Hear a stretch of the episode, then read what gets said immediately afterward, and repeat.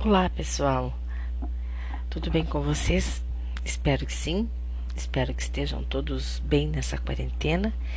E hoje, como opção para que a nossa aula ocorra a contento, uh, nós vamos fazer um podcast. Né? Vamos tratar esse podcast uh, sobre um tema que nós estávamos tratando na aula passada, que fizemos a live.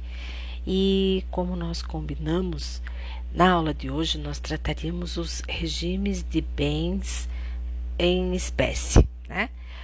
Uh, fazendo um, uma retrospectiva para adentrarmos então no assunto, antes de nós trabalharmos os slides propriamente, uh, voltamos aqui. Nós vimos a respeito do regime é, matrimonial de bens uh, vários aspectos. Trabalhamos noções gerais, classificação, falamos a respeito da de que o regime de bens no Brasil pode ser tanto convencional como legal. O convencional é aquele que os nubentes deliberam através de um contrato pré-nupcial, o chamado pacto antinupcial, e eles podem então escolher aquele regime que lhes pareça o mais conveniente. O regime legal, ou também chamado regime supletivo, é aquele em que não há a manifestação dos nubentes. E quando não ocorre o pacto antinupcial, é, então o regime determinado pela legislação é o da comunhão parcial. Por vezes também, se ocorre o pacto antinupcial, mas este for nulo, inválido ou ineficaz, poderá o regime aplicado será então o regime legal, ou seja, no nosso caso, o regime da comunhão parcial de bens.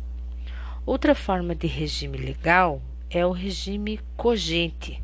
Também cogente, o próprio regime da comunhão parcial de bens é considerado como cogente quando na situação da separação obrigatória de bens.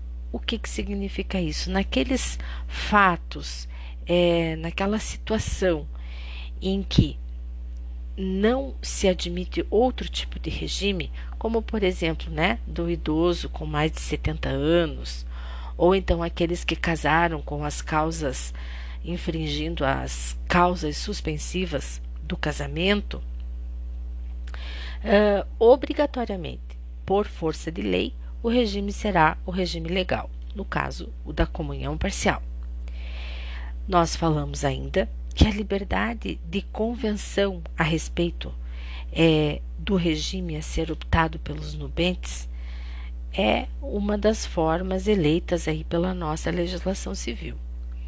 Ou seja, de acordo com o artigo 1639 do Código, os nubentes podem antes de celebrar o casamento, estipular quanto aos seus bens aquilo que eles entenderem por melhor, não é? Vimos que o código edita são três, uh, desculpem, são quatro regimes. Temos o da comunhão universal, o da comunhão parcial, o da separação absoluta e o da participação final dos aquestos. É, esse, a participação final nos aquestos foi um, um regime instituído a partir do Código Civil de 2002.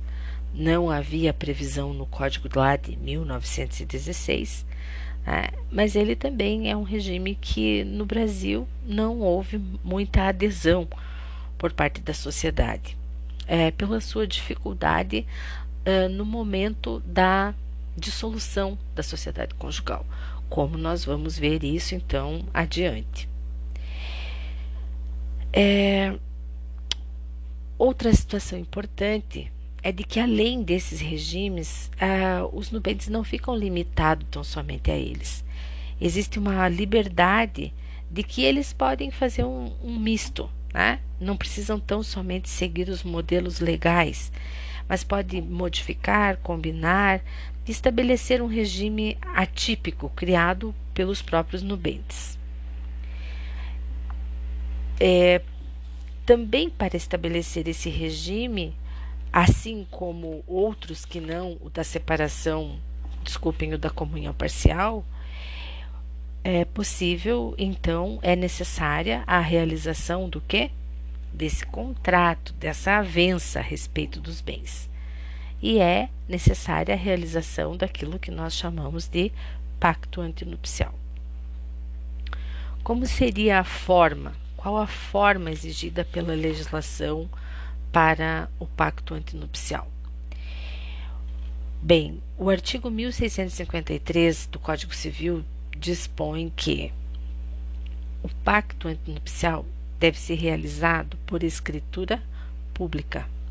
Se não for feito por escritura pública, ele é considerado como sendo nulo, ok? Também será nulo o pacto se celebrado por pessoa absolutamente incapaz, e será anulável na falta de assistência do representante legal ao nubente que tenha faixa etária entre 16 e 18 anos. Então, quanto à forma do pacto antinupcial, devemos guardar de que ele deve ser feito por escritura pública, sob pena de nulidade. Muito bem. E para que o pacto nupcial tenha eficácia, para que ele possa surtir os seus efeitos jurídicos. O que qual é a condição para isso? O requisito legal, a condição de eficácia do pacto antinupcial é que o casamento se realize. É necessário que o casamento seja realizado. Caso não aconteça o casamento, o pacto é continua sendo válido, ou seja, ele não é nulo por isso, mas ele se torna ineficaz. Né? É, comentei com vocês na aula passada que, mesmo um pacto ineficaz, sendo válido, ou seja, sendo é, firmado por pessoas maiores, capazes, ou se nubentes em idade entre 16 e 18, devidamente assistidos e por escritura pública, o que se fixou no pacto, algumas cláusulas, continuam existindo e continuam, inclusive, obrigando os nubentes em relação a isso, né? Se o pacto abarcou uma cláusula, por exemplo, como a de um reconhecimento de um, de um filho, neste caso, é, essa cláusula ela continua sendo válida e pode, inclusive, ter eficácia, né? Mas com relação aos bens, principalmente, porque os pactos antinupciais, eles têm um caráter eminentemente patrimonial e dispõem a respeito de como serão a, administrados os bens e como será a questão da comunhão dos bens, é, sempre respeitado o regime observado. Então, nesse caso, com relação aos bens, não terá eficácia a cláusula, mas algumas cláusulas podem ter eficácia mesmo que não tenha ocorrido o casamento. Tá? Outra situação que pode tornar um pacto antinupcial ineficaz é, ocorre com a morte do nubente antes do casamento né? Vamos considerar que o nubente celebrou o pacto antinupcial e veio a falecer antes do casamento. Esse pacto antinupcial terá eficácia? Não. O contrato pré-nupcial, ou seja, o pacto antinupcial, perderá a sua eficácia. Né? Da mesma forma, se o cônjuge, ou ainda não o cônjuge, o nubente, realiza o pacto antinupcial e se casa com outra pessoa que não com aquela com quem ele celebrou a convenção antinupcial, também perderá a eficácia o contrato ou o pacto antinupcial é, contratado inicialmente. O que devemos ter em mente é que o pacto antinupcial ele necessariamente precisa respeitar os princípios de moral, bons costumes e as normas de ordem pública, né? como nós vemos isso disposto lá no artigo 1655, que está tratando aí do pacto antinupcial. Diz lá o artigo: é nula a convenção ou cláusula dela que contravenha disposição absoluta de lei. É, que exemplos nós poderíamos dar isso, né? Que seja uma convenção que se desconsidere uma cláusula até considerada como sendo não escrita, né? É uma convenção que diga que o marido poderá vender os seus bens imóveis, né? Por exemplo, sem a, a anuência da esposa, né? Sem o consentimento do cônjuge. Um dos cônjuges poderá realizar alienação do imóvel sem uh, o consentimento do cônjuge. É, também liberando os cônjuges do dever, dos deveres do casamento, né, como a fidelidade. É, ou então é, é, a mútua assistência, que é um dever do casamento, né, de que eles não terão obrigatoriedade em assistir um ao outro ou então eh, eximindo os cônjuges do sustento, da guarda e da educação dos filhos. Tá? Também é uma situação que fere normas de ordem pública, é, contraria princípios de moral, princípios de bons costumes. Então, isso também veda o artigo 1655 do Código Civil. É, se dentro do pacto antinupcial houver uma possibilidade é, de separar uma cláusula que seja válida ou alguma disposição válida, sempre deverá se aproveitar a parte válida. Por exemplo, cláusulas como com essa natureza, né, que dispensem a, o sustento e a guarda, a educação dos filhos, por exemplo, ela considera-se apenas como não escrita. E o pacto acaba, ele tem validade em relação às demais cláusulas, se ele observou a forma, se foi feito por escritura pública, se foi realizado por pessoa capaz ou assistida, né, se houve o casamento. Então, aquelas cláusulas que desrespeitam o artigo 1655, elas são consideradas como não escritas porque existe sim a possibilidade da separação da cláusula, ou seja, a possibilidade da separação dessa disposição que é inválida. E aí nós dizemos então que há a possibilidade de nulidade parcial do pacto antinupcial.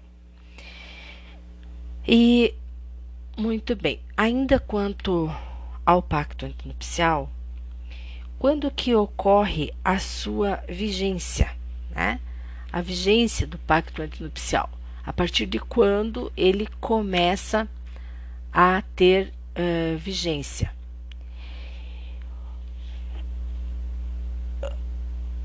A partir do casamento, assim como o regime de bens, aquilo que foi convencionado no pacto, ele tem vigência a partir do casamento, começa a vigorar desde a data do casamento.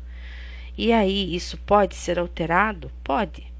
Nós vemos lá no artigo 1639, parágrafo 2, que diz que é admissível alteração do regime de bens mediante autorização judicial em pedido motivado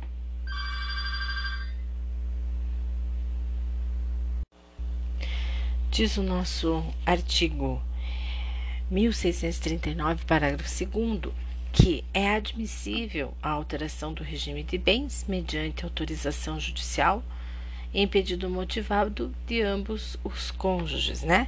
Nós já vimos isso na aula passada. Então, o regime de bens, a vigência do regime, ela começa a vigorar não é desde a data do pacto. É importante que vocês guardem isso. Ela vigora a partir da data do casamento. Inclusive, se não houver o casamento, ineficaz se tornará o pacto nupcial. Beleza? Também quanto à mutabilidade do regime de bens, nós vimos aí que é possível alterar, ele é mutável com uma justificativa plausível, né?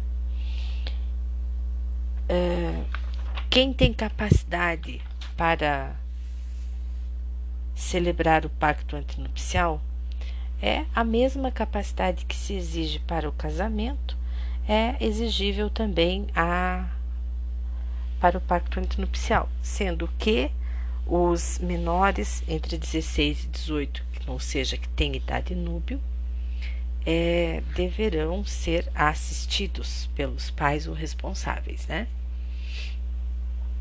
Muito bem. E com relação à eficácia desse pacto antinupcial perante terceiros? Para que ele tenha eficácia perante terceiros, o que, que é necessário? As convenções deverão ser registradas no livro especial pelo oficial do registro de imóveis dos cônjuges. Isso está previsto lá no artigo 1657, na Lei de Registros Públicos também, artigo 167, 1, 12, 178, 5 e 244. Né? No caso da separação obrigatória, no caso de regime obrigatório de bens, é, na, no, no regime obrigatório, a separação obrigatória de bens, não a convencional. Não há essa exigência, tá? É, para que o pacto, então, para que o pacto antinupcial tenha, tenha eficácia perante terceiros, ele deve ser registrado no registro de imóveis ele não é lavrado no registro de imóveis. Ele é lavrado no cartório de notas, junto a um tabelião.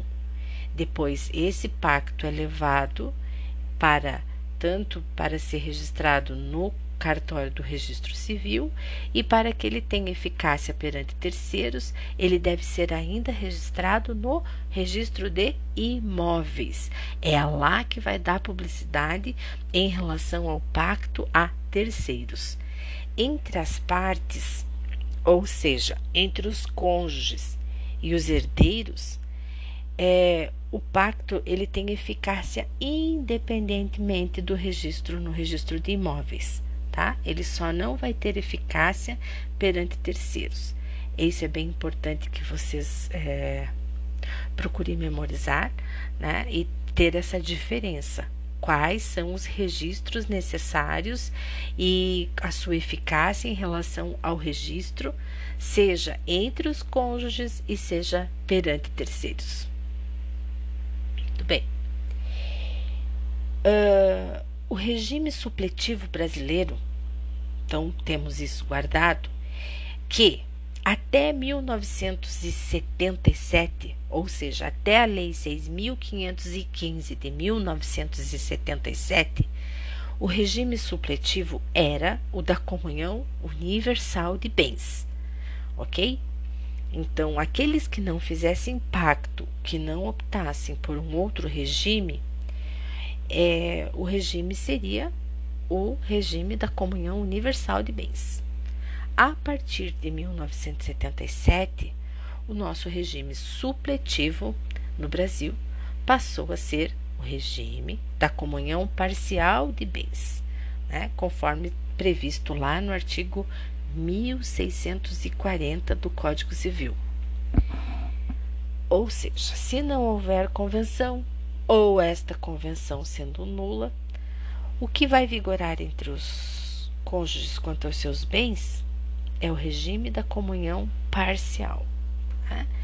Então, na prática, o que se tem, na maioria das vezes, é que os nubentes se omitem em relação a, a regime de bens. E faço uma pausa aqui, uma reflexão.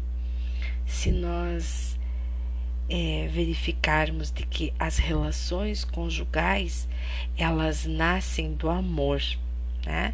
Então é, é uma relação com uma carga de afetividade, muitas vezes de paixão, é, onde as, ah, os nubentes é, não estão preparados para ver o casamento como uma forma de contrato, como algo que venha ter um efeito patrimonial posterior. Né? Quando se casa, o sonho é a casinha, é ter uma casinha com uma varanda, uma janela, é, um quintal e um violão para ver o sol nascer, né?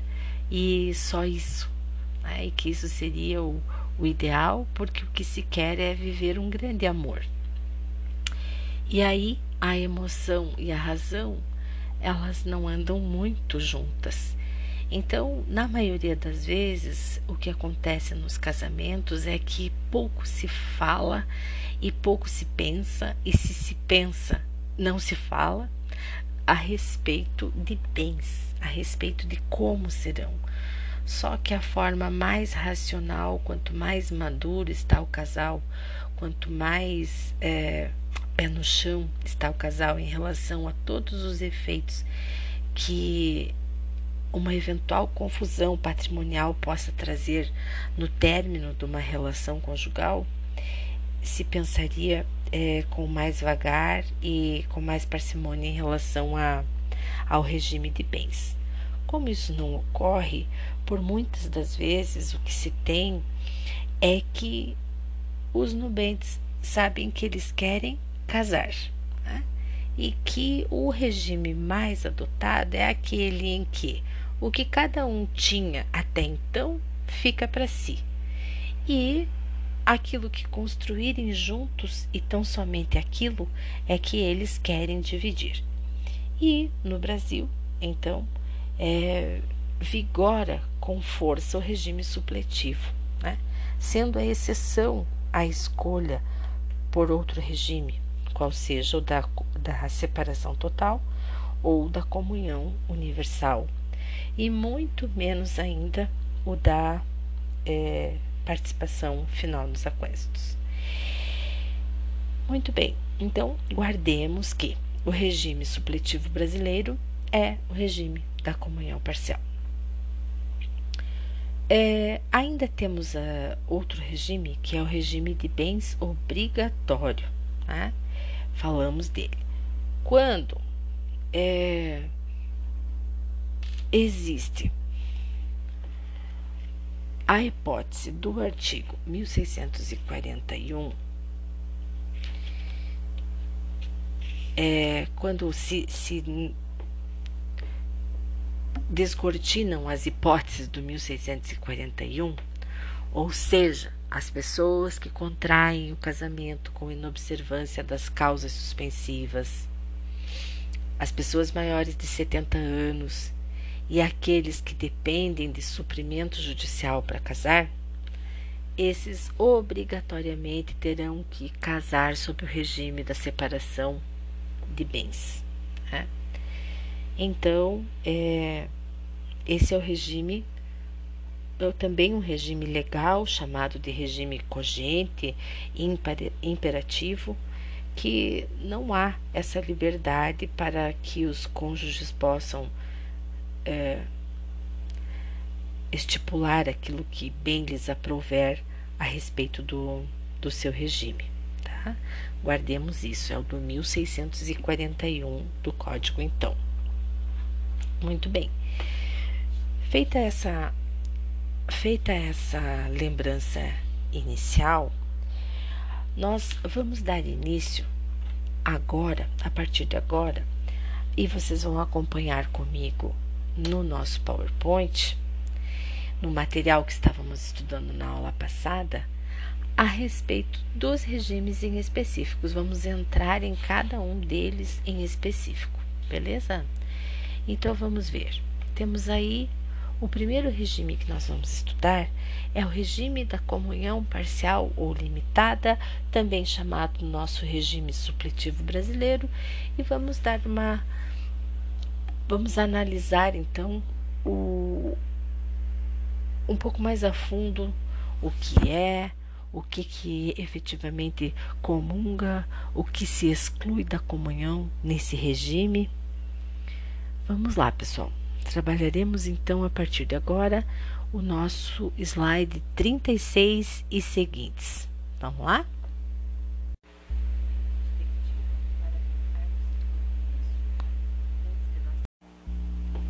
Muito bem.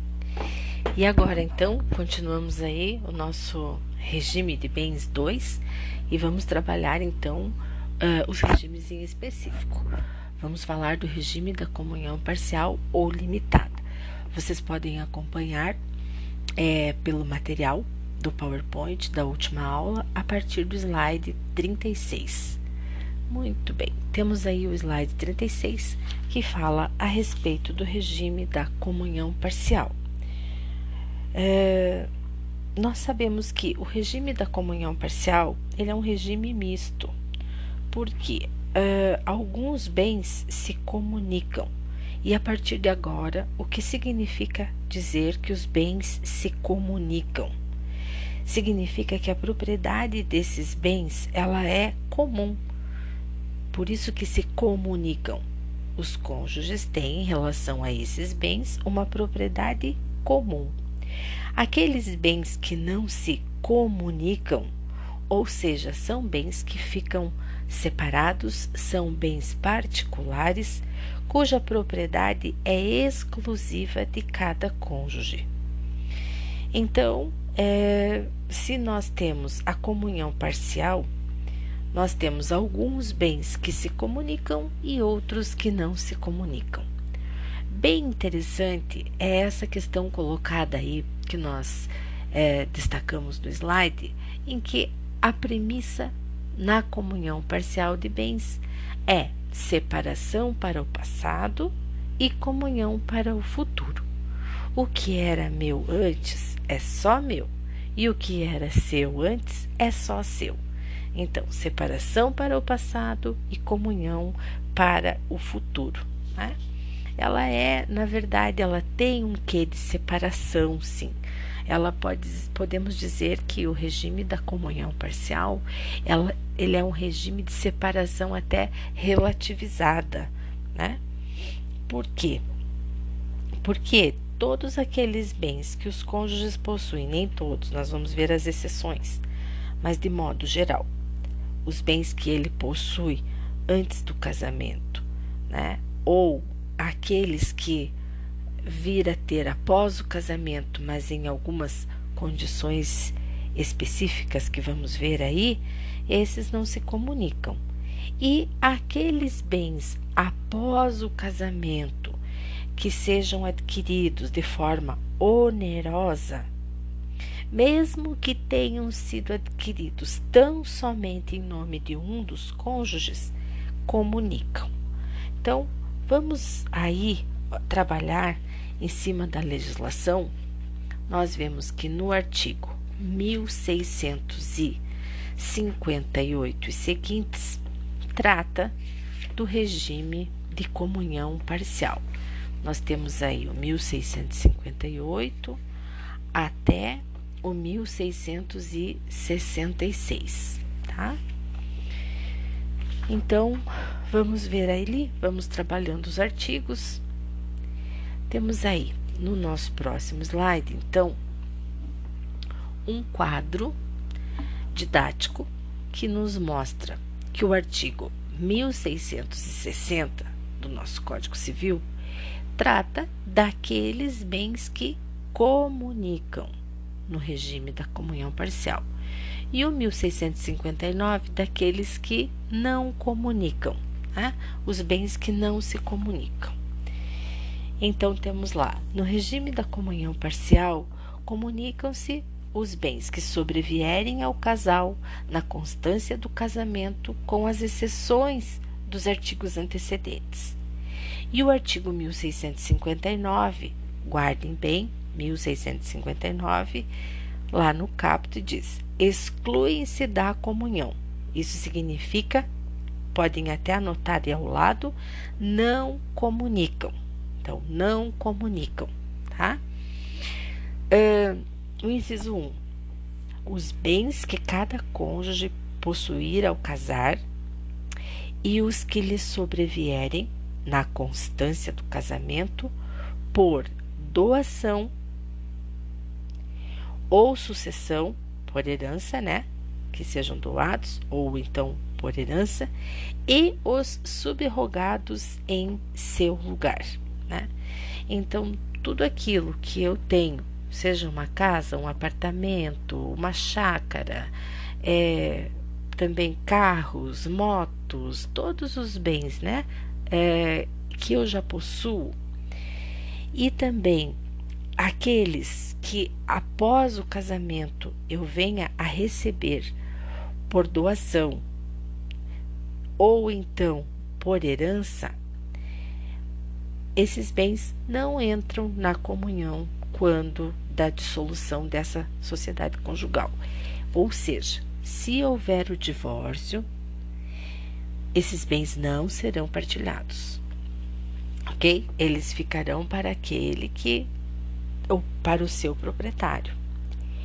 Aí tem uma questão interessante no final do 1659.1 que diz assim: esses bens, aqueles que vêm por doação ou sucessão, e os subrogados em seu lugar.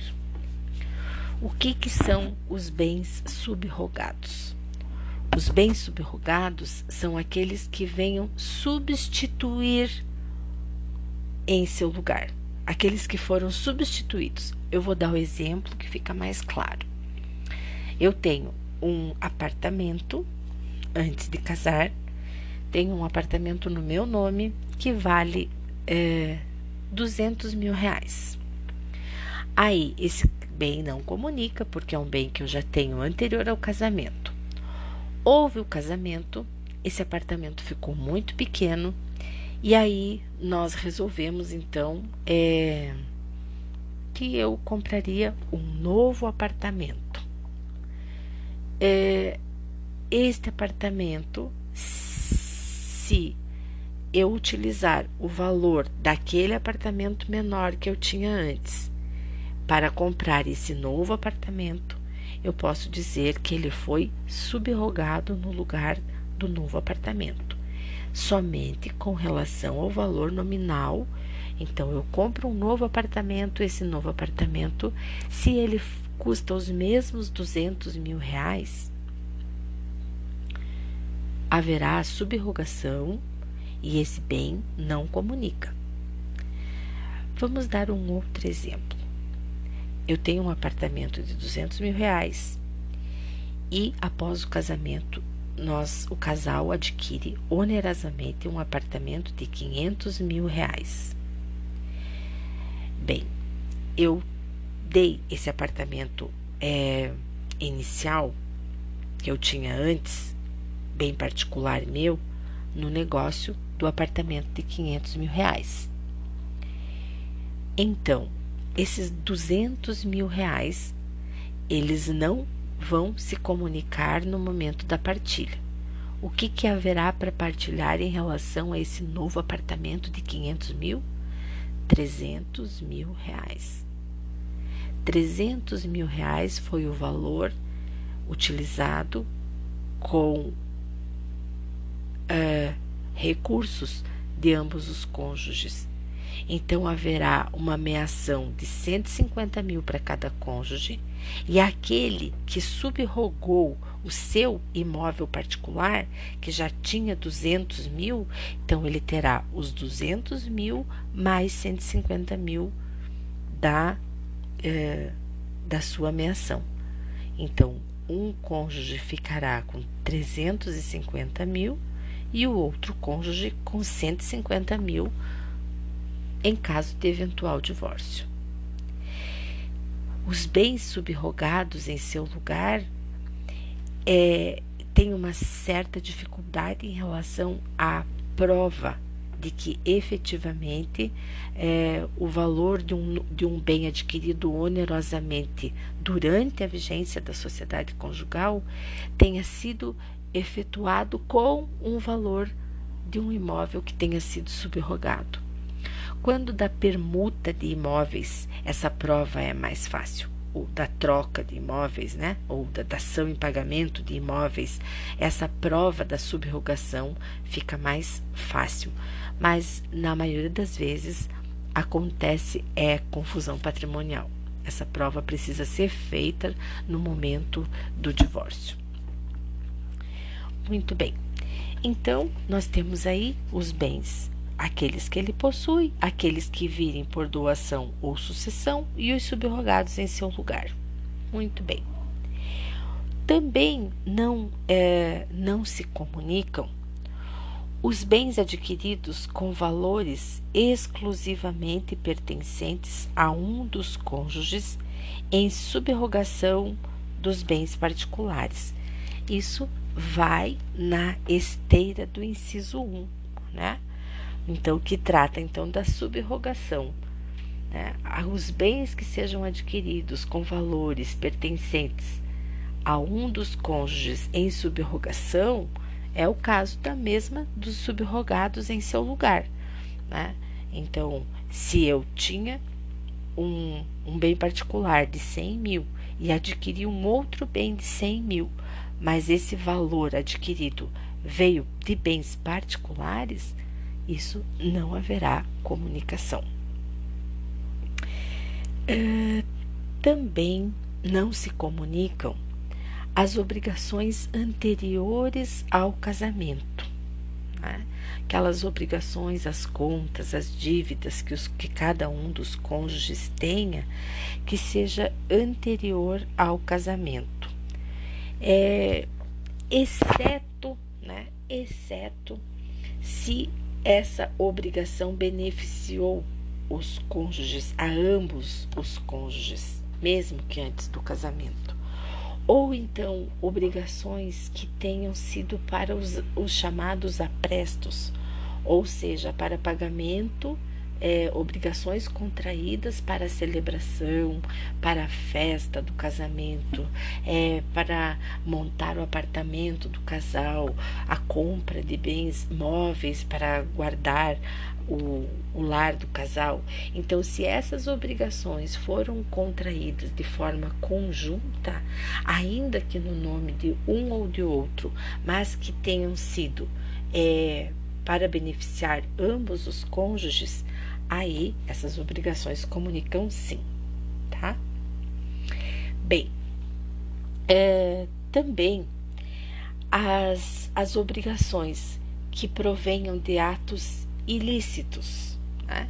aquelas obrigações que provenham de atos ilícitos praticados por qualquer dos cônjuges, também não vão se comunicar é, por quê? Porque são obrigações, a prática do ato ilícito é uma obrigação de caráter pessoal, de caráter personalíssimo. Né?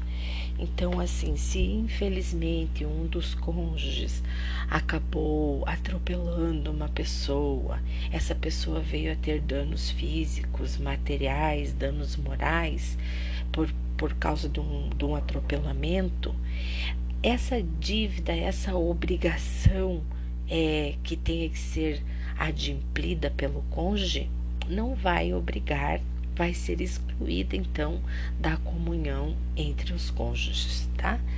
Também, se eventualmente é, existe um, uma, uma obrigação advinda de ato ilícito, mas que houve proveito, houve reversão em proveito do casal, né? Alguém é,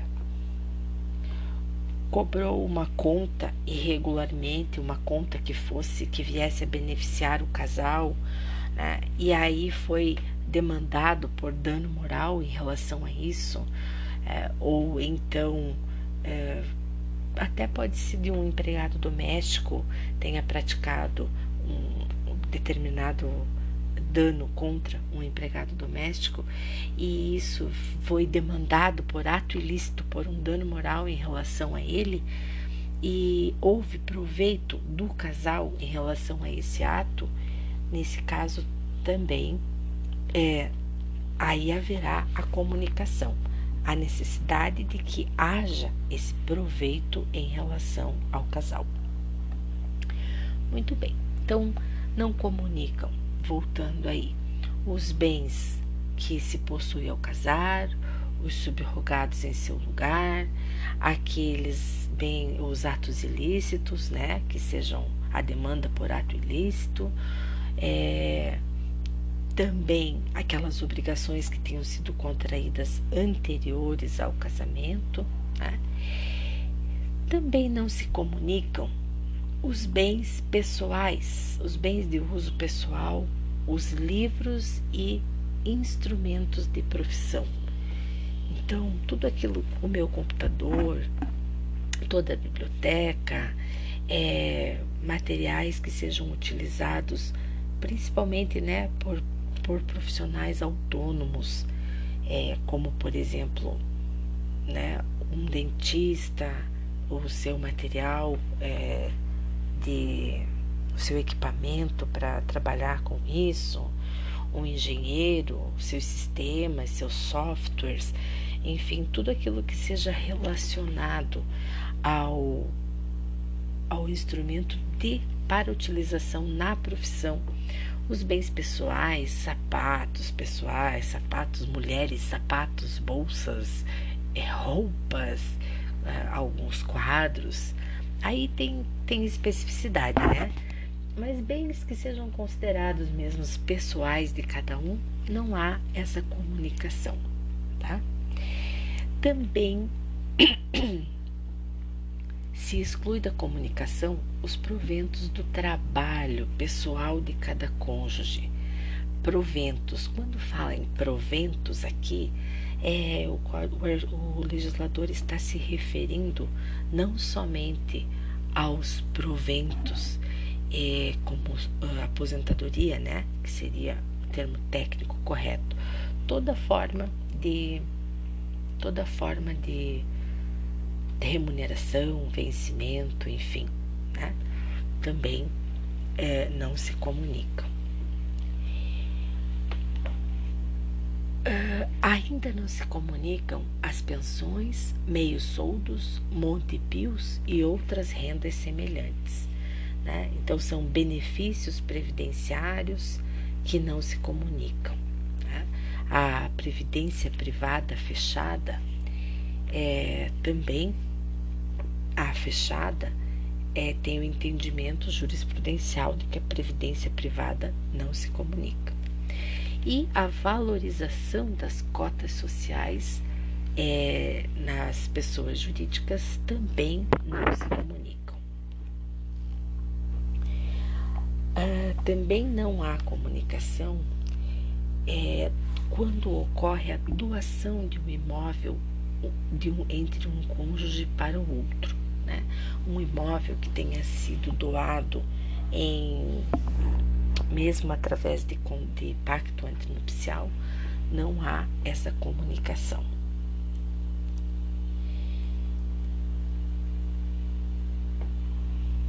Muito bem. Passando para esse o slide seguinte, nós temos aí algumas questões interessantes a respeito da comunhão do regime da comunhão parcial. Ah, pela súmula 197 do STJ, possível conceder o divórcio direto, independente da partilha de bens. Né?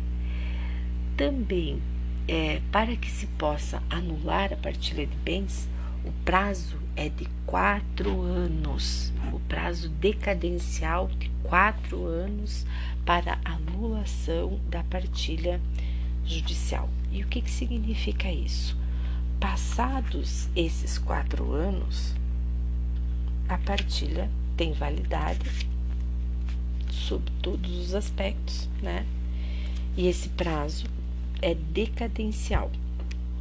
É o prazo do artigo 178 é, o prazo para se anular a partilha de bens.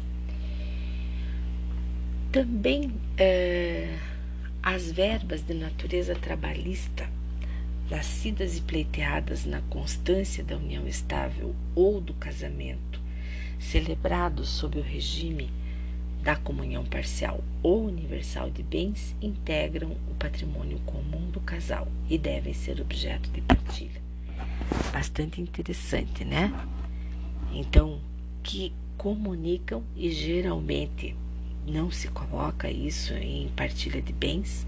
O que se pensa geralmente são nos bens móveis e imóveis, mas é bom ficar de olho aí que verbas de natureza trabalhista, que tenham uma ação trabalhista, que tenha é, sido pleiteada, estou casada, é, meu marido entrou com uma ação trabalhista, estou casada há 10 anos. Meu marido entra com uma ação trabalhista é, relativo a um contrato de trabalho que ele teve numa empresa durante cinco anos e período esse em que nós estávamos juntos. E nós vemos depois disso, nos separamos. Essas verbas que nasceram e foram pleiteadas durante o casamento devem ser levadas para rolamento a fim de serem partilhadas. Vejam, Assim, nós temos que os proventos de cada um dos cônjuges não comunica. A partir do momento do divórcio, cada cônjuge continuará recebendo seus proventos do seu trabalho. Agora, verbas trabalhistas, que geralmente são verbas de valores passados, que nasceram e foram pleiteados na constância da união estável ou do casamento, essas devem ser partilhadas. Outra questão bastante interessante também é a questão do FGTS. O FGTS que tenha sido depositado durante a constância do casamento ou da união estável, desde que o regime seja o da comunhão parcial, mesmo que ele não tenha sido sacado logo após a separação ou que tenha sido utilizado para compra de um imóvel durante a durante o casamento, aquela parte do FGTS é partilhável também. Deve ser reconhecido o direito à ameação. Então, significa que FGTS do período do casamento comunga, né? E entra sim é, na divisão dos bens, tá?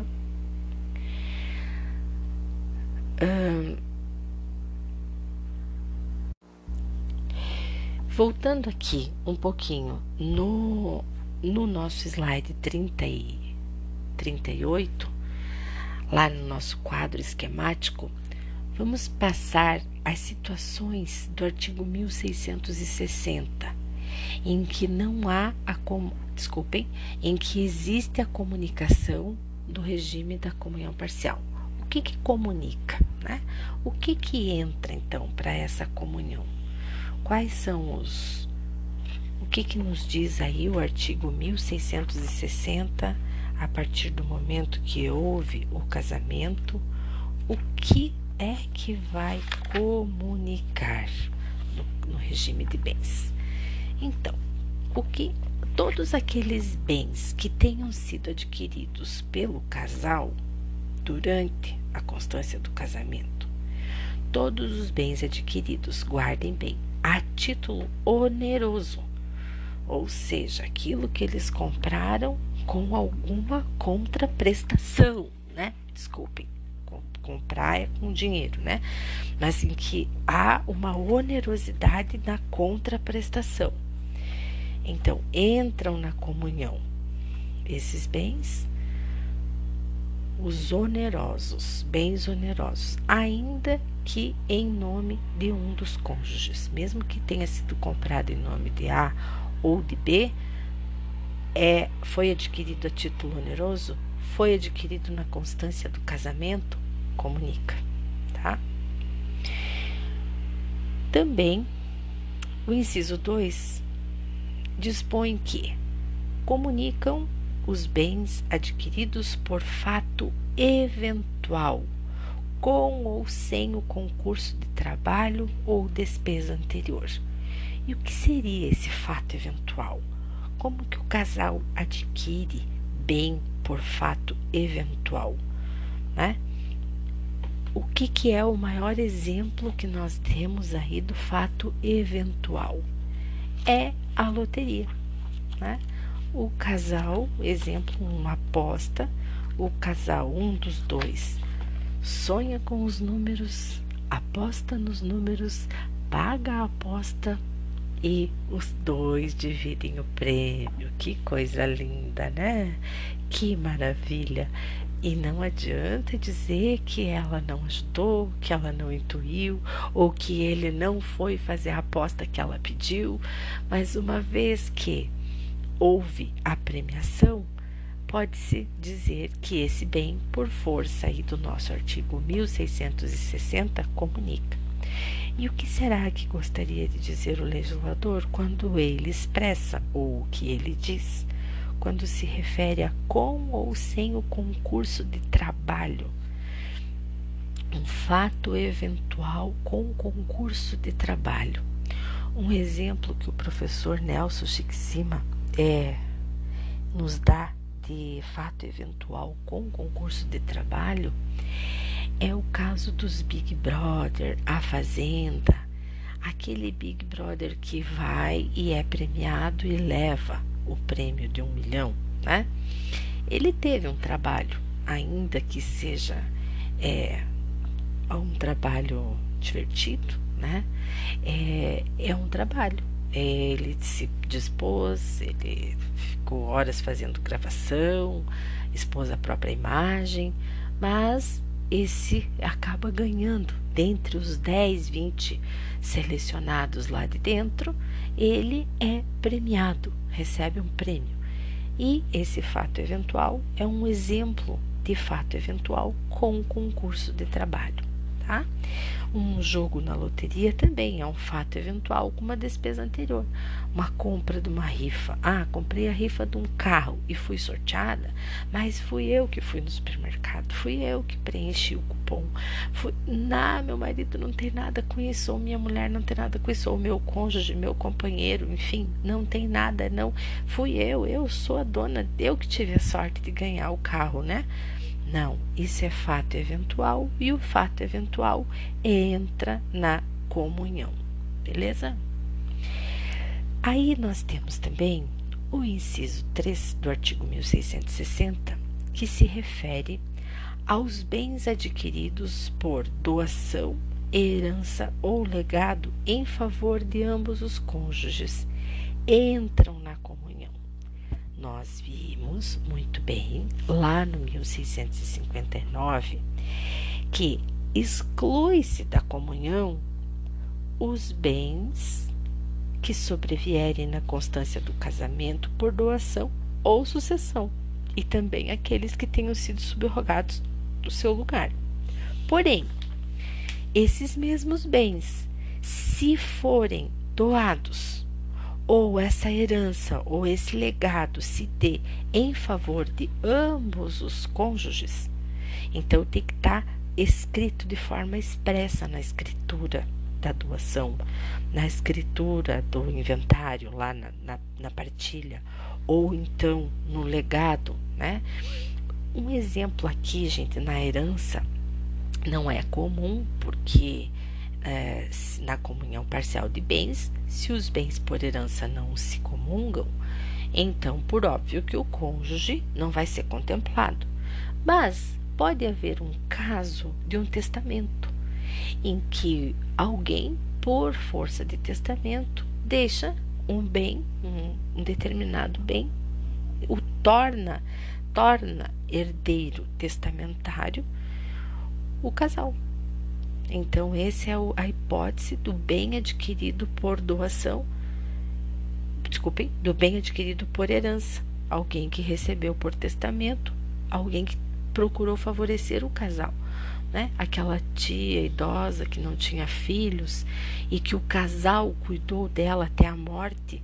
Então ela faz um testamento e deixa um bem das, dentro, aquele, da, dentro do, do limite que ela pode testar, ela deixa esse bem para o seu para o casal. E aí então entra na comunhão. Se esse bem foi doado ao casal, ou seja, conforme diz aí o 1663, em favor de ambos os cônjuges. Tá? Muito bem.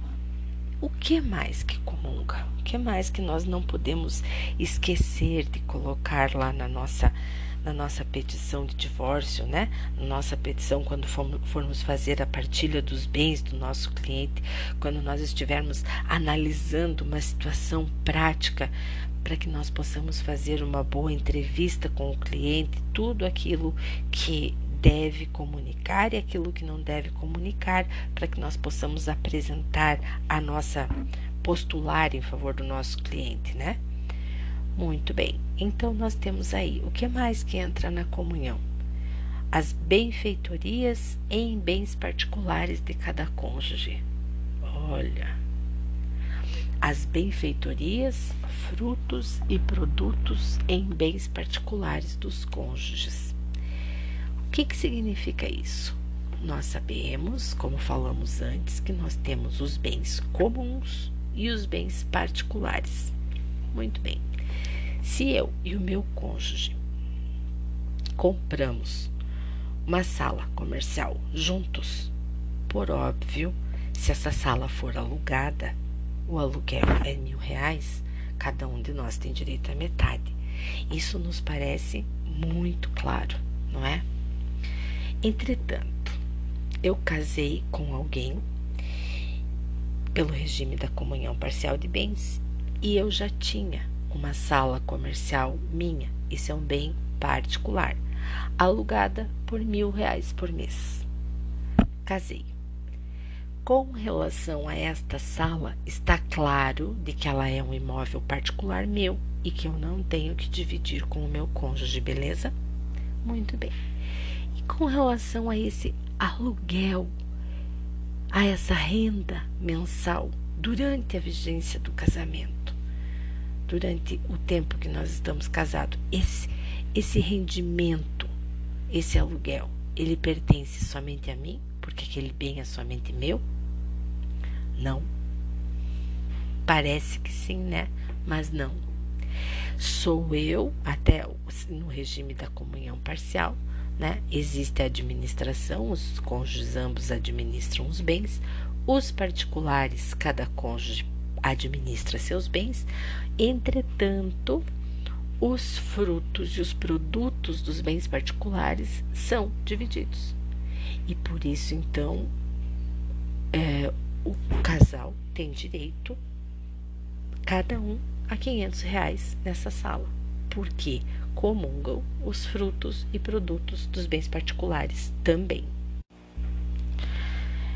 Então, é, continuando, nós temos que as benfeitorias, né, comungam então as benfeitorias, os frutos e os produtos em bens particulares.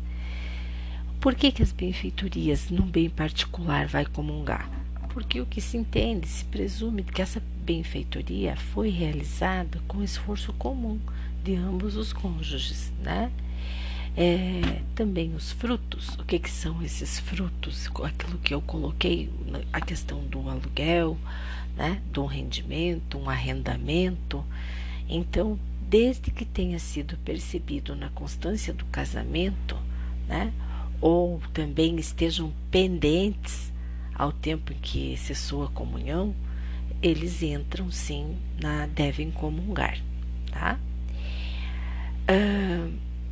Nós temos também a questão dos bens móveis, né? Os bens móveis, aí de acordo com o artigo 1662, que são geralmente os bens móveis, aqueles bens que guarnecem o lar, né? A televisão, o sofá, a cozinha, o jogo de quarto, tudo, todos aqueles bens móveis, eles, a presunção da lei é de que eles foram adquiridos no casamento. Então, de que eles comungam. A presunção é a comunhão. Presume-se que foram adquiridos. Agora, pode haver prova em sentido contrário, né? Então, se houver prova de que eles foram comprados por um ou por outros, é, ou, desculpem, podem ter sido comprados, é, ainda que por um ou por outro no regime da comunhão parcial de bens, mas podem ter sido comprados antes né? Eu já tinha aquela televisão antes, eu já tinha aquele computador antes, o cônjuge já tinha o sofá antes. Então, nesse caso, tem que provar a prova aqui que o, o casal precisa fazer, o cônjuge interessado precisa fazer, é de que ele foi adquirido em data anterior à vigência do casamento, né? Ou a entrada em vigência daquele regime de bens. Tá? É, nós temos então aí no artigo 1660 aquilo, os bens que se comunicam, né? os bens que se comunicam no artigo 1660. Nós precisamos então, temos aí nesse quadro aquilo que comunica e o que não comunica no regime da comunhão parcial. É, também nós temos aí o STJ decidindo. Vamos lá para o nosso slide de número 40. De que a valorização patrimonial dos imóveis ou das cotas sociais da sociedade limitada que tenham essas cotas sido adquiridas antes do casamento, elas não integram o patrimônio comum tá? Elas a, a valorização patrimonial dos imóveis, elas não integram. Porque, segundo o entendimento jurisprudencial, é de que essa valorização ela é um fenômeno, é um fato jurídico que independe da vontade das partes, é um fato econômico e que, como não houve esforço comum, então não há a comunhão, tá? É, também a jurisprudência tem entendido que aqueles valores, o que você investiu, o cônjuge investe em previdência privada fechada, é, se equipara aos benefícios previdenciários. Então, aí por analogia, se aplicaria o 1659,7 e não integra, não vai ser objeto de partilha esses valores investidos na previdência privada fechada. Se for investido na previdência privada aberta, existe jurisprudência já entendendo de que, como pode ser tirado a qualquer tempo, é, seria como uma forma de investimento mesmo, então, ali, nesse caso, haveria sim, é, seria objeto da partilha, tá? É, também, após a separação de fato ou após a separação de corpos, Aquele cônjuge que ficar na posse ou administrar o patrimônio que seja partilhável, ele tem o dever de prestar contas ao ex-consorte. Enquanto não houver a partilha, né? Enquanto não houver a sentença homologatória da partilha, quem fica provisoriamente na posse dos bens deve prestar contas ao cônjuge. Bem, ainda em relação aos bens que são excluídos da comunhão parcial, o artigo 1661 é, ele trata é, da incomunicabilidade dos bens, diz que não se comunicam os bens cuja aquisição tiver por título uma causa anterior ao casamento. Né? Então, aqueles bens é, que, ainda que tenham sido é, registrados em nome do cônjuge após o casamento, mas se eles tiverem uma causa que foi anterior ao casamento, não vai integrar a comunhão. Né? É, por exemplo, ó, ó, o marido entrou com uma ação reivindicatória de um, de um terreno antes do casamento, quando ele ainda estava solteiro. E essa ação acaba sendo julgada somente depois, um ano depois deles estarem casados. Só que ele já tinha o direito, a, o direito já havia nascido lá um ano antes do casamento. foi reconhecido somente na sentença. Então, esse bem reivindicado, mesmo que tenha haja uma sentença concedendo os direitos de propriedade daquele imóvel ao, cônjuge somente após o casamento, ele não vai integrar a comunhão. Né? A mesma questão, o cônjuge vendeu um carro, ele fez, efetuou a venda do carro, só que fez uma venda a prazo. Ele vendeu um, determinado bem, automóvel, digamos, no mês de, uh, de julho de 2019. Mas o pagamento seria somente, fez o pagamento para dezembro de 2019 em setembro de 2019 ele casa e com pelo regime da comunhão parcial de bens. O dinheiro que ele vai receber relativo àquela compra foi de um bem que foi vendido antes do casamento. Então esse valor não integrará a, a comunhão, tá? É, então são é, é isso que quer dizer que o artigo 1661, quando ele trata dessa incomunicabilidade do bem, é, cuja aquisição tenha por título uma causa que seja anterior ao casamento, tá? Então não não comungam, nesse caso não comungam no, no regime de comunhão parcial de bens. Bem, ainda ressaltando alguns pontos importantes é, com relação ao que comunica ou que não comunica dos artigos que nós tratamos, é interessante tratar com mais vagar aqui o artigo 1659, inciso 7, quando ele trata das pensões, meio-soldos, montepios e outras rendas semelhantes. Nós temos lá no nosso slide de número 56 é, nós fizemos uma diferenciação, então, entre as pensões meio-soldo, Montepio e outras rendas semelhantes.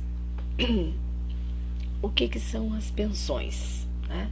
As pensões são aquelas quantias que são pagas todo mês a um beneficiário para que ele possa subsistir, seja essa, essa quantia ela é paga por força de uma lei de uma sentença, de um contrato ou de uma disposição de última vontade. Né?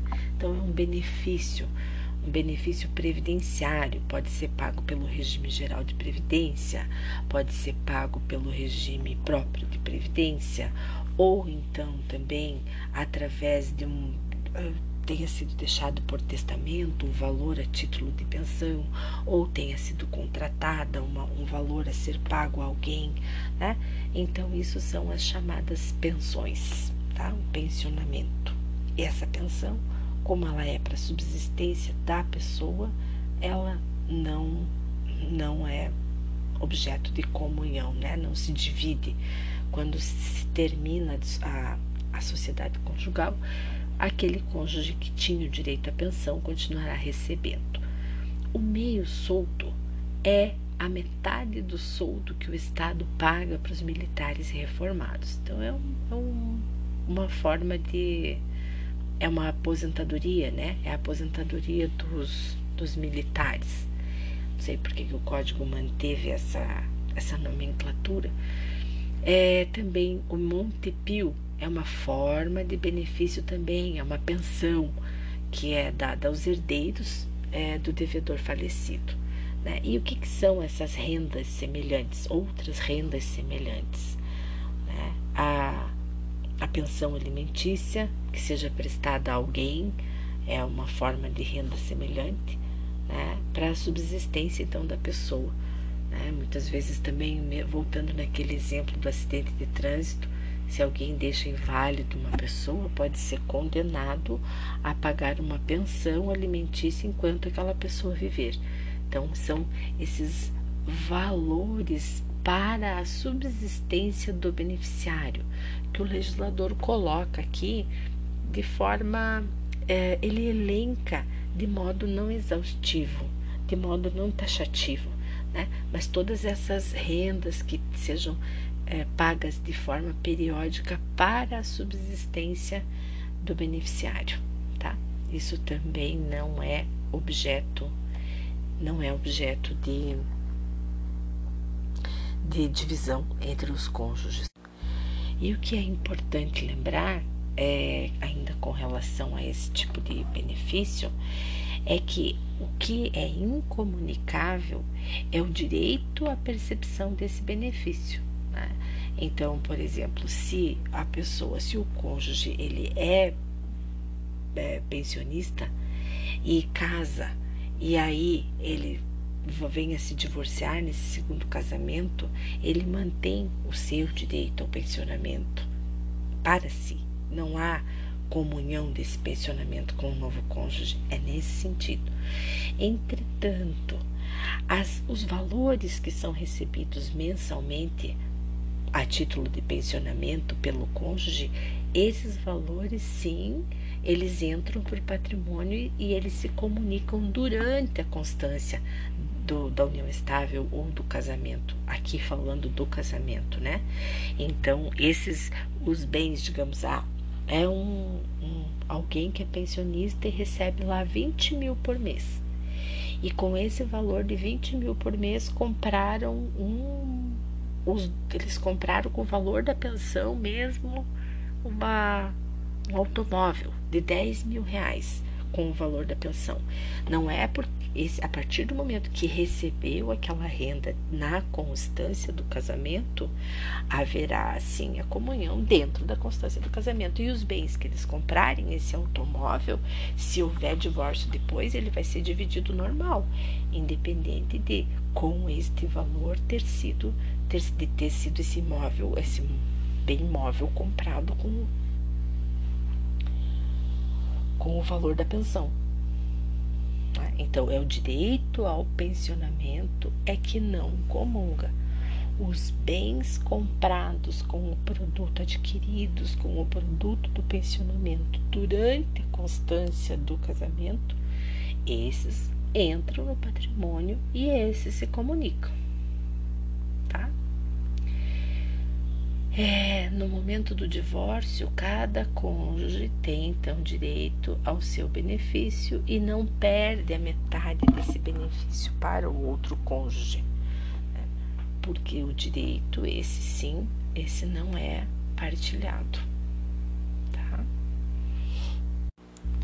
E ainda sobre o regime da comunhão parcial de bens, tem dois aspectos importantes que eu gostaria de ressaltar para finalizar, que é a questão do artigo 1662, né, é, de que uh, os bens móveis que tenham sido adquiridos na constância é, do casamento, eles presumem-se do casal né? quando não, não houver prova de que foram, é, por documento autêntico, de que eles foram adquiridos em data anterior, os bens móveis.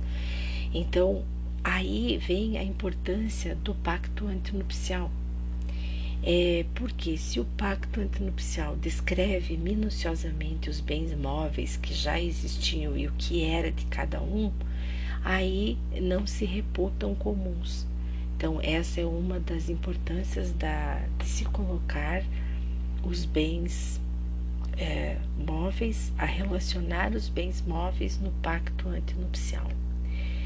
E também, é, com relação à administração, nós vimos que lá no artigo 1663, é, a administração compete do, dos bens do casal, ela compete a qualquer dos, dos consortes, né? Ou seja, qualquer dos cônjuges.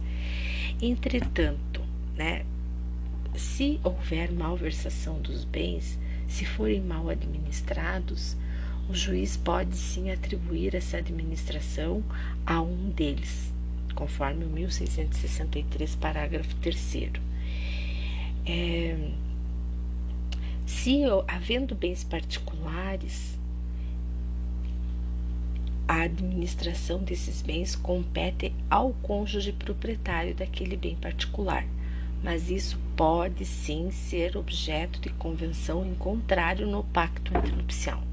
Então, isso é importante que a gente guarde também. tá? Que isso é uma questão bem de pegadinha em questão de prova, de concurso, né?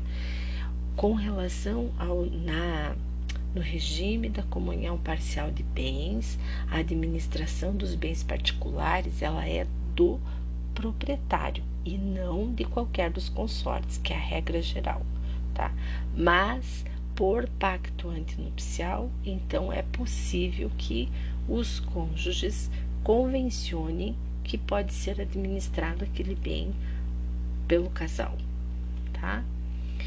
É, uma vez que se dissolva a sociedade conjugal, cada cônjuge ele vai leva aquilo que pertence para o seu acervo particular, eles dividem os bens comuns, né, de acordo com os princípios que norteiam a partilha também no regime da comunhão universal de bens. Muito bem. Então, dito isso, nós aqui finalizamos a parte do regime da comunhão parcial de bens e passaremos então agora a tratarmos do regime da comunhão universal de bens.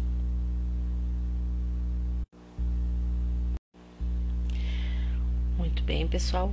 E agora vamos tratar do regime da comunhão universal de bens. A comunhão universal está prevista no artigo 1667 a 1671 do nosso Código Civil.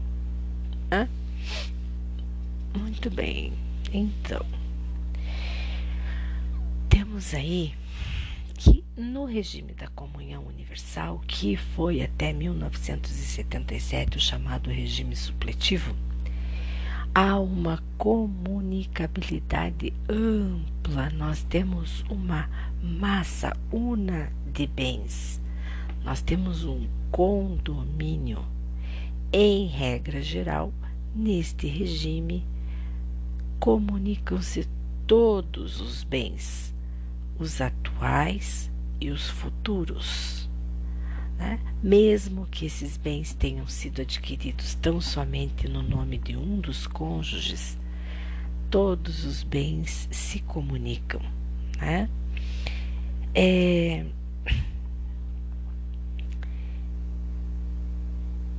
Na verdade, a comunhão universal, ela foi, foi, ele foi um regime de bens pensado para aquele casamento ad eterno realmente para o casamento anterior à lei do divórcio. Era o casamento que não se. Uh, em que o legislador não admitia o seu término, né?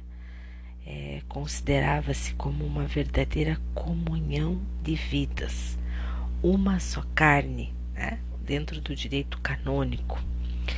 Então, esse nesse regime de bens, atitude é, dos cônjuges é em que exista a comunhão mais plena, ou seja, em que a união seja uma união completa, né? Todos os interesses, tudo que é meu é seu, todas as minhas obrigações são suas, as suas são minhas e vice-versa. Então, é, comunicam-se todos, todos os bens. E o código deixa nesse regime é, pouca, pouco espaço né, para as exceções, para aquilo que, que, não, que não vai efetivamente comunicar. Né? Então, nós temos aí um acervo comum, o casal é proprietário de forma coletiva. Todo, é, cada cônjuge ele vai ser dono da metade ideal de todos os bens, sejam eles bens móveis, imóveis, sejam eles do, do, de cônjuge A, do cônjuge B, da, é herdeiro da mesma forma. Né? Então, é, realmente poderíamos dizer que é um regime de comunhão para quem queira viver uma vida juntos para sempre, para quem tem assim absoluta certeza em relação a esta escolha, né? Muito bem. É, Tem algumas situações, então, em que existe exclusão expressa pelo legislador ou pela vontade das partes, né? E é um regime também considerado, então, é, dentre os nossos regimes de bens aí do casamento, ele é um dos regimes é, chamados de regime convencional, o que significa que ele deve ser estipulado mediante pacto antinupcial. Tá? Aí, vendo aí no nosso slide, então, nós temos, ó, artigo 1667, comunica na comunhão universal de bens todos os bens presentes e futuros dos cônjuges, todas as dívidas passivas, então, se no geral nós temos uma massa só, nós vamos falar daqueles bens que não se comunicam. O que, que sai fora disso, então? Se o geral é que comunica tudo, né? Comunica o antes, o depois, mas o que, que sai fora dessa comunicação? Né? O que, que não comunica na comunhão universal de? Então, de acordo com o 1668, não comunicam na comunhão universal. Vamos pegar lá nosso artigo. Peguem o Código Civil de vocês aí, o 1668, 1667, capítulo 4 do regime de comunhão universal. Diz, vamos ler primeiro 1667. O regime de comunhão universal importa a comunicação de todos os bens presentes e futuros dos cônjuges e suas dívidas passivas, com as exceções do artigo seguinte. E o artigo 1668 traz essas exceções. São excluídos da comunhão: 1. Um, os bens doados ou herdados com cláusula de incomunicabilidade e os subrogados em seu lugar. Os bens gravados de fideicomisso e o direito do herdeiro fideicomissário antes de realizada a condição suspensiva. As dívidas anteriores ao casamento, salvo se provierem de despesas com seus aprestos ou reverterem em proveito comum as doações antinupciais feitas por um dos cônjuges ao outro com a cláusula de incomunicabilidade, e os bens referidos nos incisos 5 a 7 do artigo 1659. O 1669. A incomunicabilidade dos bens enumerados no artigo antecedente não se estende aos frutos, quando se percebam ou vençam durante o casamento é, aplicam-se ao regime da comunhão universal, o disposto no capítulo antecedente, que é o da comunhão parcial, é, quanto à administração dos bens. Extinta a comunhão e efetuada a divisão do ativo e do passivo, cessará a responsabilidade de cada um dos cônjuges para com os credores do outro. Então, agora nós vamos conversar um pouco, principalmente sobre o nosso artigo 1668. E nós vamos começar aí no nosso slide 71. Vamos tratar de um inciso que nos parece um pouco mais confuso para entender, né? Que é a questão do fideicomisso que exclui, diz que não vai comungar, não vai dividir aquele bem que tenha sido gravado de fideicomisso. Que que é isso, professora?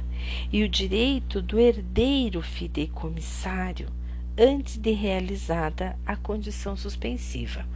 Ou seja, vamos explicar o que é isso aqui no slide 71. Vamos então tratar aí o que, que é o fideicomisso.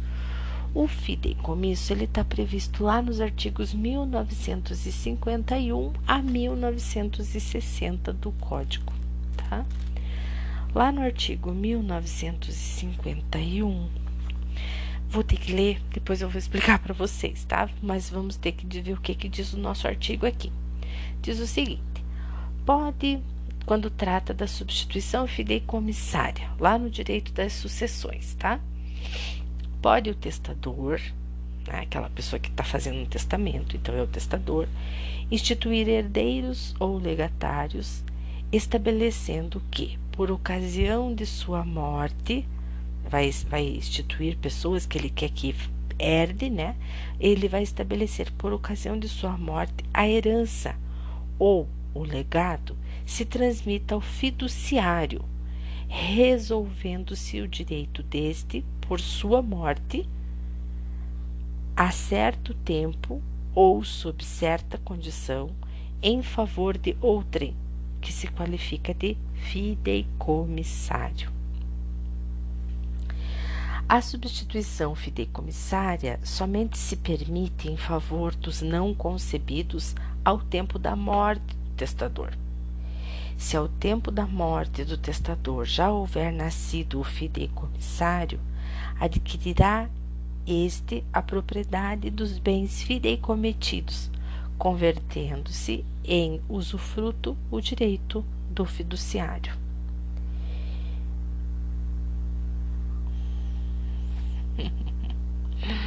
Pois é, então aqui é a substituição fideicomissária. É uma figura pouco utilizada, então é por isso que causa certa estranheza é, e fica no exemplo mais fácil que vocês entendam o que, que o artigo quis dizer, excluindo da comunhão, no regime da comunhão universal de bens, os bens em fideicomisso? Então, vamos dizer assim, que vai ocorrer um fideicomisso, uma substituição testamentária. Temos aí a figura do João avô. O vovô João faz um testamento e ele gostaria que nesse que fosse é, contemplado o seu neto, mas esse neto ainda não nasceu. É um neto que ainda não nasceu do vovô João. Então, o vovô o João Neto vai ser o concepturo fideicomitente. É a pessoa quem o vovô João ou João avô pretende contemplar. O João filho vai ser chamado de fiduciário. Ele vai ser alguém que vai ficar na posse desse bem até até que o João Neto nasça. Então nós temos três figuras, né? O, o, vô, o João avô, o João avô ele vai fazer o testamento em favor do seu neto. Ele se chama de fideicomissário. O João avô, testamento, ele é o fideicomissário. O João Neto, que é aquele que ainda vai nascer, é o fideicomitente. E o João Filho, que é quem vai conceber esse neto ainda para o João Avô, é o fiduciário. E o João Filho casa com a Maria Nora, em regime de comunhão universal. Esse bem que seja dado em fideicomisso para o neto, para o filho da Maria Nora que ainda vai nascer, não entra na comunhão desse casal se houver divórcio deles tá? Então, se o João avô, como fideicomissário, falece, o patrimônio que ele passou em testamento, ele fica com o João filho, que será o fiduciário, até que o João neto nasça. Que o João neto é o, a pessoa que é o interesse do vô era deixar o bem para o neto, tá? Então, até que João neto nasça, é o concepturo fideicomitente. Então, o bem vai para o concepturo fideicomitente, tá? Então, é, mesmo que o João Filho seja casado com a Maria Nora, não vai comunicar o bem, porque na verdade esse bem ele não é do João Filho, ele é só um ele é só um administrador do bem, ele está só como fiduciário, ele está só como alguém que tem é, é, a confiança do avô para administrar esse bem, tá? Ocorre que é, após a morte do João avô, que fez esse testamento, a lei fixa um prazo de até dois anos após a morte do João Avô, para que nasça o conceptor fideicomitente. Se após esse prazo João Neto não nascer, aí o bem vai para os herdeiros legítimos, que no caso é o filho do João Avô, né? Que é o João Filho, e aí sim ele entra para o patrimônio dele, e aí ele vai ser objeto de comunhão com a Maria Nora. Mas se não for e ele acabe ficando tão somente como fiduciário, de, entende o legislador que esse patrimônio não entra para o patrimônio do casal e por isso então é que ele vai ser excluído do patrimônio do casal. Isso que significa um bem dado em fideicomisso, tá? E isso vocês podem ver melhor é a chamada substituição fideicomissária prevista lá no artigo 1951 e seguintes que eu não vou entrar em, fico aqui mais no exemplo para que vocês possam visualizar o que que o legislador quis dizer aqui ao excluir esse esse bem no no regime da comunhão parcial, da comunhão universal, aí no artigo 1668, inciso 2. Tá bom? Muito bem. E aí voltamos então para esses bens que são incomunicáveis, as exceções, né? Então vamos ver aí quais são as exceções. E começamos então pelo 1668.1, que exclui da comunhão os bens doados ou herdados com a cláusula de incomunicabilidade e os subrogados em seu lugar.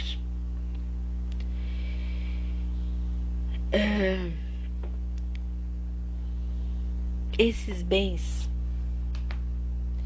que tenham sido gravados com cláusulas de incomunicabilidade, no momento em que eles são doados ou no momento em que eles são deixados através de testamento, no momento em que se transfere esses bens para a pessoa, essa cláusula ela tem que ser expressa. Né?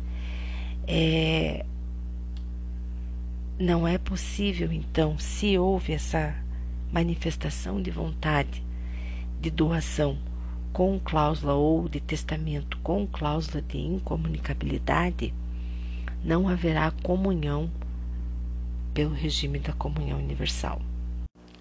Da mesma forma como nós vimos lá é, no mesmo no inciso é, 1659, que dizia no regime da comunhão parcial de bens que não se, que se excluem da comunhão, digo, os bens que o, o cônjuge possui ao casar é, e também aqueles que ele receber por doação ou sucessão e os subrogados em seu lugar, aqui também aqueles bens que ele tenha recebido por doação ou sucessão, mas que o doador ou o, o seu o seu é, a pessoa o autor da herança é, tenha gravado com cláusula de incomunicabilidade, não haverá comunicação.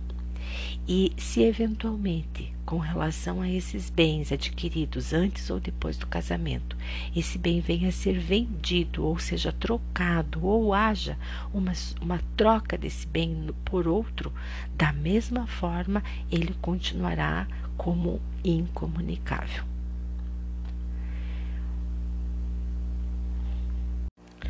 Na forma do artigo 1911 do Código, é, se um bem for gravado é, por ato de liberalidade com cláusula de inalienabilidade, né, esta cláusula de inalienabilidade ela implica em impenhorabilidade e incomunicabilidade. Então, por isso, a, a incomunicabilidade propriamente ela não acarreta a inalienabilidade do bem. Mas a inalienabilidade ela produz tanto a impenhorabilidade como a incomunicabilidade. Então, se esse bem foi gravado com cláusula de inalienabilidade, se torna incomunicável, tá? Porque no momento que a pessoa casa, né, do casamento, é, no casamento da comunhão universal, então a metade seria do cônjuge. Se foi gravado com cláusula de inalienabilidade, o bem inclui também a incomunicabilidade desse bem. Né? Ah, por isso, é, é, resulta no caso, é, a incomunicabilidade não acarreta a inalienabilidade do bem. Mas a inalienabilidade, ela produz impenhorabilidade e incomunicabilidade. Quanto aos bens, agora vindo lá no nosso slide 74, tá? Quanto aos bens gravados de fideicomisso, né, foi aquilo que nós vimos. Excluem-se então da comunhão os bens gravados de fideicomisso e o direito do herdeiro fideicomissário antes de realizada a condição suspensiva. Né? Então, nós vimos que aí que o fideicomisso é uma espécie de substituição testamentária. Os bens ficam durante um certo tempo em poder do fideicomissário. É, é, em, desculpe, em, em Ou seja, é, os bens eles ficam durante certo tempo ou uma determinada condição fixada pelo testador em poder do fiduciário e depois passam ao substituto, o fideicomissário, né? É, para que possa cumprir a obrigação imposta pelo testador, os bens não se comunicam então ao cônjuge do fiduciário. Uma outra questão é, que nós temos aqui é a questão é, de que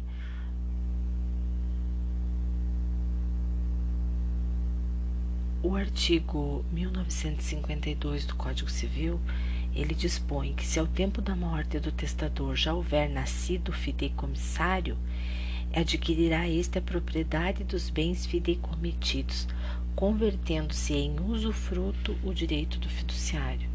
Né? Então, a partir de então, a propriedade do bem se torna lá do João Neto e o João Filho ele vai receber o, o rendimento, ele vai ter o usufruto enquanto ele viver, que é o João Pai, né? Ele recebe o usufruto enquanto viver também se exclui então da comunhão, no regime da comunhão universal de bens, as dívidas anteriores ao casamento, exceto se elas advenham dos aprestos ou se reverterem em proveito do bem comum.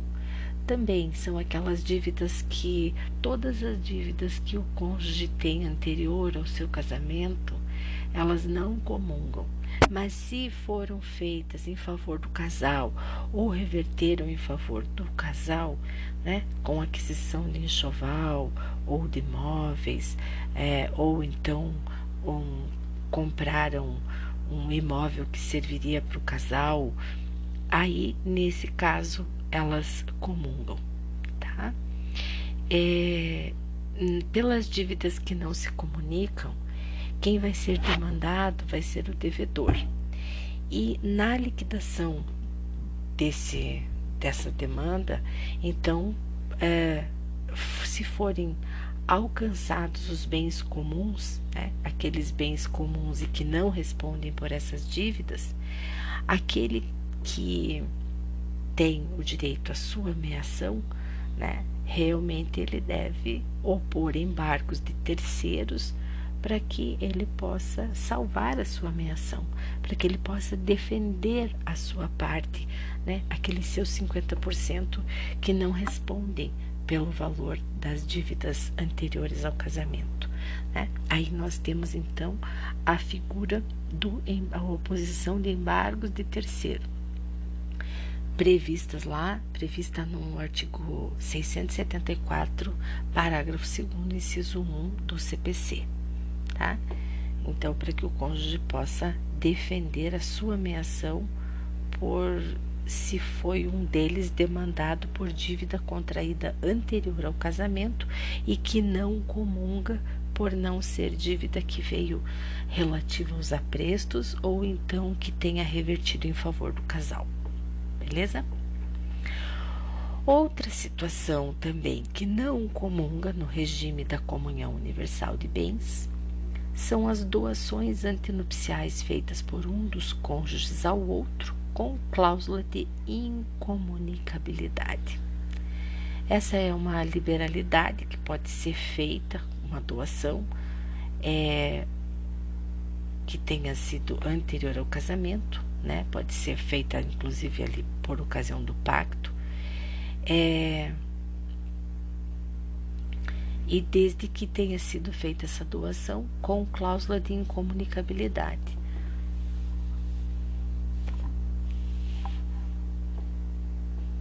Durante o casamento, na constância do casamento, não é possível a doação de um cônjuge ao outro, porque não se tem mais duas massas, né? Não se tem um acervo patrimonial é, dividido, os meus e os seus. Os bens são únicos. Então, é, na constância do casamento, não cabem doações de um cônjuge ao outro. Né?